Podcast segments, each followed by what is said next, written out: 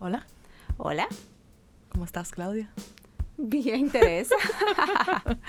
Eh, hola a nuestros primeros oyentes. Eh, nosotras somos eh, Two Sisters and a Murder, como pueden ver en el título. Sí, Nosotras- dos hermanas y un asesinato. Claro, claro. ¿Sabes? Hay que Spangle, tener, hay que tener un poco de, de inglés porque vamos a hablar de un género muy bastante único eh, que es muy prevalente. Sí, mu- muy americano. Sí, se llama True Crime. ¿Cómo tú definirías True Crime, Claudia? Es historias de crimen verdadero o crimen real, algo Sí. así. Básicamente, eh, nosotras eh, siempre nos ha interesado los asesinos en serie, los misterios, los asesinatos y entender por qué. no, no tenemos ningún problema psicológico. Bueno, Está en debate. debate. Pero sí, pero nos gusta entender eh, los acontecimientos, los sospechosos, la causa del crimen o las causas que se teorizan, que se, que se rumoran. Y más que nada, el, el- el entender el porqué del asesino eh, y, y sus relaciones con otras personas y cómo son tan diferentes en cada caso. Sí. A veces se ven completamente normal y. La hacen- mayoría. La mayoría. Y hacen un acto atroz que uno dice, oye, wow. Bueno, Que la comunidad se queda, sus amigos se quedan. ¿Qué pasó aquí? Exacto. Bueno, pero el, nosotros vamos a cubrir un caso cada semana. Eh, nosotras estamos usando eh, documentales, artículos de periódico, Películas. películas, otros podcasts también, eh, que nos más o menos nos den un resumen del caso, pero siempre con nuestras opiniones eh, y, y nuestros comentarios sobre, sobre los casos. Y estas vamos a tener nuestra primera temporada, que la primera temporada tenemos un tema, un theme. ¿Cuál es el theme? mujeres, mujeres asesinas. O sea, Mujeres. vamos a hablar de mujeres que están catalogadas como asesinas en serie. Sí, esperemos que nosotros no nos, añ- no- no nos añadan esa, esa lista. No, no. Bueno, este caso eh, de nue- nuestro primer episodio, Claudia, dinos un poco de cómo se llama este episodio. Este episodio es de un caso de los 80 y ella se llamaba Blanche Taylor Moore o la viuda negra, el, la Black Widow. Y sí, Blanche. Todo el mundo le decía Blanche. Como las Golden Girls. Ajá. Eh, su, su apellido era Kaiser. Eh, ella luego se casó con Taylor, que murió, y luego con Moore, que no llegó a morir, pero estuvo muy cerca de morir. Pobre Moore. bueno, pero eh, dime, ¿cómo, ¿cómo comienza nuestra historia, Claudia? Ok, bueno, comienza con una, con una familia disfuncional. Ah, Blanche creció con un padre que era ministro de una iglesia. Eh, sí, irónicamente, pero también abusaba de sus hijas eh, y en alguna ocasión hasta la prostituyó a muy temprana edad. O sea, venía con varios problemas psicológicos ella de su, de su relación con su padre y su madre. sí. Eh, y era su- alcohólico también. y para también rematar. era alcohólico, sí, sí, correcto. Eh, se casó muy temprano, a los 23 años ella estaba ya casada eh, y básicamente era huyendo de ese hogar abusivo que ella tenía. Sí. Que es lo, lo normal. Uno quiere es- escapar de, de los traumas. Sí, pero el problema es que usualmente las mujeres eh, o, o las, los seres humanos en, en general, cuando vienen de una familia tan disfuncional como esa, eh, repiten o hacen el, el mismo, es, es un espe- efecto espejo que se hace. Y buscan en su pareja eh, muchas características de que vieron en su padre. Entonces, eso fue lo que pasó en su caso. En su caso, su primer matrimonio fue así mismo. Su primer matrimonio con Taylor, que fue la primera víctima. Eh, la- perdón, no fue la primera víctima, fue el primer esposo que fue víctima. Eh, con Taylor fue así mismo. Él terminó siendo un alcohólico. eh, aunque tuvo dos hijos con él, eh, dos hijas con él, eh, era una persona también abusiva. Y incluso lo pintan como si fuera un... O sea, yo estaba leyendo un artículo de, de los años 90, de cuando estaba pasando el, el, el trial, el juicio de, de Blanche, y lo describían como un veterano de la Segunda Guerra Mundial, decía sus hobbies, y era realmente como una forma de... No, no sé si, si tiene que ver eso también con cómo... eh, los medios de comunicación cubrían ese caso, que la, la querían casi demonizar. Sí. Era como... Bueno, es que en los 80 eran muy pocas las mujeres que habían sido condenadas o ni siquiera sospechosas de crímenes como este. Sí, toda, toda una feminista ella. Sí, por las razones equivocadas. Realmente. Bueno, entonces eh, la primera víctima en realidad de Blanche fue su papá. Mm, ¿En serio? ¿Y cómo, cómo ella... How? Fue ¿Qué su pasó papá. ahí? Ella eh, estuvo, estuvo des- desvinculada de su familia por muchos años cuando se casó, pero su papá cayó enfermo mientras estaba casada ya con Taylor. Mm, Y cuando cayó enfermo, ella decidió eh, hacer las, pa- las eh, paces con él y volver a su vida. Eh, y empezó a llevarle comida al hospital, a su cama de, de muerte. El único problema es que esta comida tenía arsénico. Oh, ok.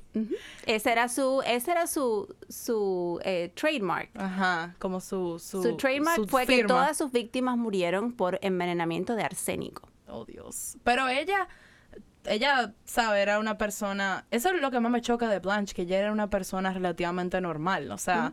Y era como esa, esa situación de que tenía al, al hombre en su vida, por decirlo así, que se enfermaba. Entonces la gente decía, ay, qué buena ella, le lleva comida. Y era Sí. tan como, tan, tan característico de ella que ella hiciera eso por su, por su posición en la comunidad tal vez. Eh, y la gente no pensaba nada.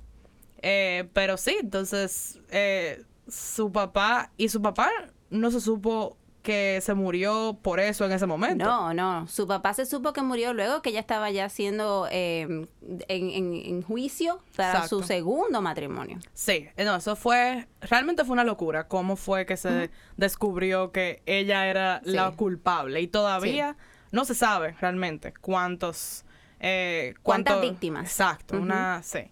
Bueno, pero ella, pero ella tampoco que era tan, además de, de los asesinatos, ella tenía eh, su, su cosita al lado, su- sus novios, sus relaciones. Sí, ella era una, una mujer muy atractiva y tuvo y, y siempre tenía pretendientes. Uno de ellos fue incluso su jefe, cuando ella estaba casada con Taylor. Sí. Eh, Reed se llama él. En- ella trabajaba en un supermercado, se llama Kroger. Kroger es una, es como una, como un supermercado nacional, pero está en, en como en esa, en un área específica de, de los Estados Unidos. Y ella, eh, ahí, bueno, fue su segunda víctima. Sí, bueno, siguiendo la cronología, luego que su padre muere, sí. eh, viene su segunda víctima que se sospecha que fue su suegra. Su suegra también eh, murió por envenenamiento de arsénico, luego se supo años más tarde. Sí, sí. Pero Y en tercera víctima vino su marido, su primer marido Taylor. James Taylor, el pobre. Entonces James Taylor empezó a tener eh, síntomas de diarrea, vómito, eh, lo que parecía un flu.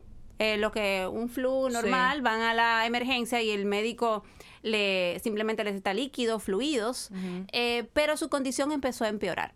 Empezó a empeorar porque sus, eh, sus extremidades empezaron a inflamarse, no mejoraba y, su, eh, y tuvo problemas eh, cardíacos al final.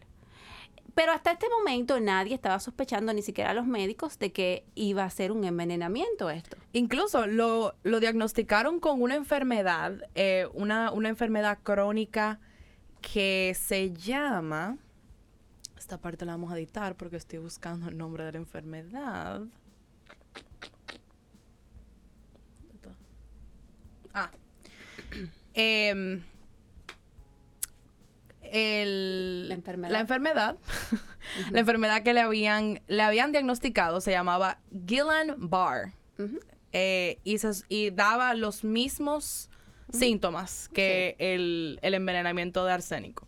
Sí, hay que, hay que entender el contexto también. Esto es Carolina del Norte. Claro. Eh, esto es un, un estado jeje, muy religioso, muy conservador. Nadie iba a sospechar eh, que, iba a ser- que alguien podría envenenar a su marido o podría eh, tener ese tipo de motivo para envenenarlo. Entonces, Reed, eh, que hablamos de él anteriormente, entra en la vida de Blanche eh, porque eran, eran compañeros de trabajo, trabajaban juntos. Pero ella tuvo una relación extramarital con. Reed mientras Taylor estaba mu- muriendo. Sí. Incluso ella estaba en proceso de divorciarse de Taylor cuando él se enfermó. Entonces, él, o sea, todo el proceso de que él está enfermo y que la, la esposa que le llevaba su comida. Sí, pero algo interesante de ella es que eh, eh, es, una, es una asesina que tuvo siempre sus intereses económicos. Ah, claro. Nunca, nunca divor- se divorció de sus maridos antes de que ellos murieran y le dejaran toda la herencia. Sí, porque ella lo que hacía era, y lo hizo en, en sus dos víctimas que la, que lo hospitalizaron. Sí. Em, ella lo que hacía era que ella ponía todo el dinero de sus maridos, el, lo que ya sea el, el seguro de vida, o sea, su pensión, un poco más tarde en su vida, y lo ponía a su nombre. Que en esa, en el momento nadie lo veía como nada raro. No, eso era lo que los hombres lo ponían a nombres de sus mujeres. Era Exacto. normal. Pero fue evidencia que al final le iba a dar, le daba Sí. motivo, o sea, la, la la Sí. ponía como, como que, ah, por eso fue que, que lo hizo. Pues la relación con Reed duró varios años. Sí, sí. Pero Era- ellos nunca, nunca se casaron. Sí, sí. ¿Se casaron? Ellos se, casa- eh, se vienen a casar ya cuando él está en cama. Esa Mm, es su ah, segunda ¿verdad? víctima. Sí, sí, sí, segunda víctima de, de su marido. Sí. Entonces, entonces él muere ya siendo esposo de ella y ella tiene toda la herencia. Caray, qué conveniente. A todo esto, eh, estamos hablando de una mujer que es miembro de la iglesia, que es respetada, tiene amistades, tiene dos hijas grandes, tiene hasta una nieta. O sea, es una persona que nadie sospecharía que está envenenando sus maridos con arsénico. Realmente yo no me imagino yo ser hija de una, de- o sea, ser fruto de un Y matrimonio después así. enterarte de que tu madre hizo todo eso. Y si tú supieras que las hijas, hasta el sol de hoy, dicen que no, que Sí. eso no, que eso no es así, o sea, su, su posición como inocente, ya nunca la han cambiado. Es increíble, No. increíble. Pero realmente el caso que, que, como quien dice, derramó, derramó el vaso, la última gota que derramó el vaso, fue de alguien que sobrevivió. Sí, claro, porque ahí yo creo que ella se precipitó. Bueno. se precipitó y empezó a envenenarlo el día de su boda. Ajá, porque él, él se, él se dio, vino cuenta después de su, de su luna de miel. Sí. O sea, usted, señores, ustedes se imaginan que ustedes, este señor es, es viejo, o sea, es un señor como de 70 años. Usted es un pastor, una persona relativamente, vamos a decir que es una gente buena, y usted se casa con una persona que usted cree que es una segunda oportunidad en su vida. El para segundo amor en su segundo vida. amor en su vida, qué tan dulce, qué tan cristiana. Y esta mujer se ponga a envenenarte. Con helados hechos en casa. Bueno, no está tan mal que te. Pero, wow, Sí. qué difícil. O ella, sea, y ella era muy buena cocinera. ah, tenía que tenía que serlo, porque, bueno, realmente el arsénico no tiene ningún sabor ni No, tiene olor, por eso es que es tan fácil. Imagínense ellos, ella sabía todo esto. O sea, como una mujer sin internet, gracias, no teníamos Google en esa época, No. sabía todos los efectos del arsénico. O tal vez no lo sabía y no le importaba. Difícil de detectar, sí. Bueno, pero todo pasó. eh, bueno, Moore, eh, Dwight se llama. Ay. Dwight, qué pena me da Dwight. Dwight pero, sí. Él era, Él- era ministro de la iglesia bautista Sí. de sí, Carolina del Norte, en el pueblo donde ella vivía. Y él era divorciado, tenía sus hijos grandes ya, y vio a Blanche como una segunda oportunidad en el amor. Sí, realmente. Sí. Pero, y hay- incluso hay gente que dicen que como Moore era como más poderoso en la comunidad, eso Sí, también sí, como que le atraía a ella. Pero bueno, em, el punto es que Dwight, eh, nuestro querido, nuestra, nuestro, nuestro héroe de la historia, vamos a decir. Dwight fue hospitalizado el Sí. día en- en- después que llegó de su luna de miel. O sea, ya ella estaba envenenándolo desde su luna de miel. Eh, no duró mucho ella para envenenarlo. Pero, el, pero todo fue porque un médico dijo, oye, esto está como raro. sí. Y le hicieron un análisis de sangre y, ¡ay! salió la cantidad de, Sí. arsénico, de arsénico que tenía en la, Sí. la sangre. Y eh, este, esto es- todavía está esto en los libros de historia. Él es la persona con mayor nivel de arsénico que ha sobrevivido. Y está en los libros de medicina. O sea, Dios. Pero Sí. para uno ser famoso, yo no quisiera ser famoso. Porque te envenenaron y sobreviviste. no, pero él hasta el sol de hoy lo lleva como una medalla como de orgullo. Como yo Creo que murió. Él murió ya. Bueno, pero cu- cuando lo entrevistaban, cuando lo Sí, entrevistaban, él lo decía como que yo sobreviví. Bueno, entonces, ¿por qué ese médico eh, hizo un panel de toxicología? Fue que se dieron cuenta que los niveles de arsénico estaban por el cielo y seguían estando por el cielo porque ella seguía llevándole comida todos los días Por al supuesto. hospital. Hasta que el, el médico llamó a las autoridades y dijo que algo es extraño, por favor vengan a investigarlo. Exacto. Y más aún que el, cuando estaban entrevistando a Moore, ya las autoridades, como que ahí comenzaron a, a conectar a los puntos. O sea, primero él de- decía que todos los exes de ella se habían muerto. Y ahí dijeron, ¿qué? ¿Cómo así? Y comienzan a investigar, están viendo que ella se pone la, la pensión a nombre de ella. Y hay como cosas que no, que no cuadran. Y entonces ellos logran exhumar los cuerpos Sí. de el novio de ella, de Reed, de su primer esposo y de su padre.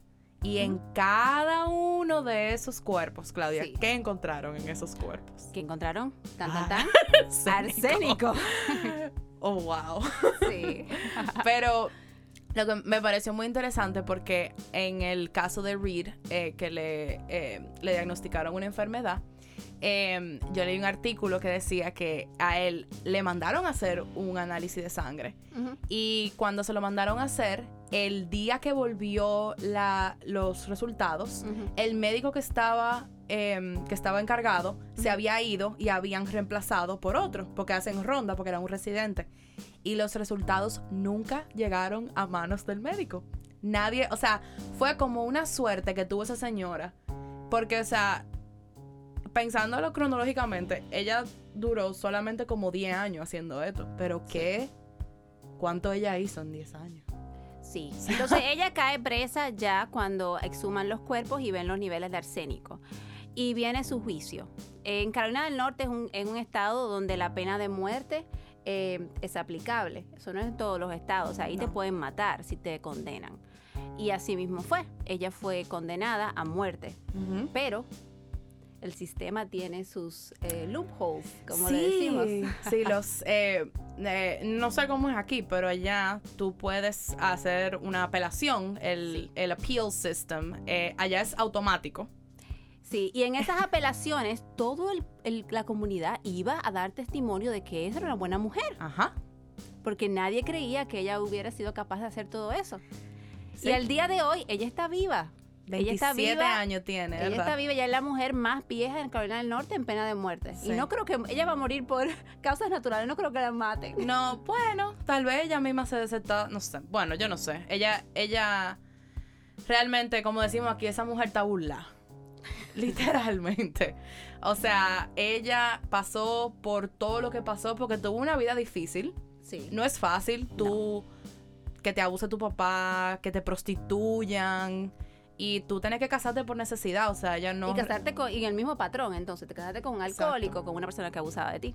Pero yo lo que no entiendo, y no es argumentando por su inocencia, ni nada que no, ver. no, no. Pero Dwight no se veía como el típico hombre al que ella, con el que ella se casaba. Entonces tal vez ella, no sé, tal vez por el hábito de... de Bueno, hay, no hay sé. varias teorías de por qué ella intentó matar a Moore y eh, que fue su último el que sobrevivió. Y es que Moore eh, fue infi- infiel a su primer matrimonio. Y eh, una de las Mm. teorías de los psicólogos es que ella buscaba venganza de los hombres por lo que le había pasado y siempre buscaba una razón para justificar su crimen. Ay, así no. está bien que uno es celoso, pero está fuerte. Sí. Bueno, nada. Yo realmente espero. Yo, yo realmente quiero que, que ella no, no salga de, de- de la cárcel. No, ya no creo que salga. No creo que salga de la cárcel. No, Está no. muy mayor. Sí. Pero eh, esto es lo que te dice como toda una comunidad puede simplemente ser engañado por cualquier persona. Sí. Que hay que ver un poquito más de las apariencias para de, de verdad tener una, una imagen concreta de quién es esa persona y cuáles son sus motivos. Sí, y realmente eh, los hombres casados que no estén escuchando, por favor tengan cuidado cuando coman y la los comida. divorciados que se vayan a casar de nuevo. Esto como que le añade más, eh, más eh, fuel a mi miedo del matrimonio, como que ahora, ah, también que te pueden envenenar. Está fuerte. Está muy fuerte. Eh, bueno, nada, este ha sido nuestro primer episodio eh, de eh, nuestro podcast Two Sisters and a Murder. Nuestro segundo episodio va a ser, le vam- le vamos a compartir cuál va a ser el caso de Juana Barraza, la mata viejitas. Tenemos un caso, Uy, sí. sí, ella muy interesante, así que eh, dennos follow en Spotify y nada, gracias por escucharnos. Yo soy Teresa, su- una de sus hosts. Y yo soy Claudia. Bye. Bye. No maten a sus esposos.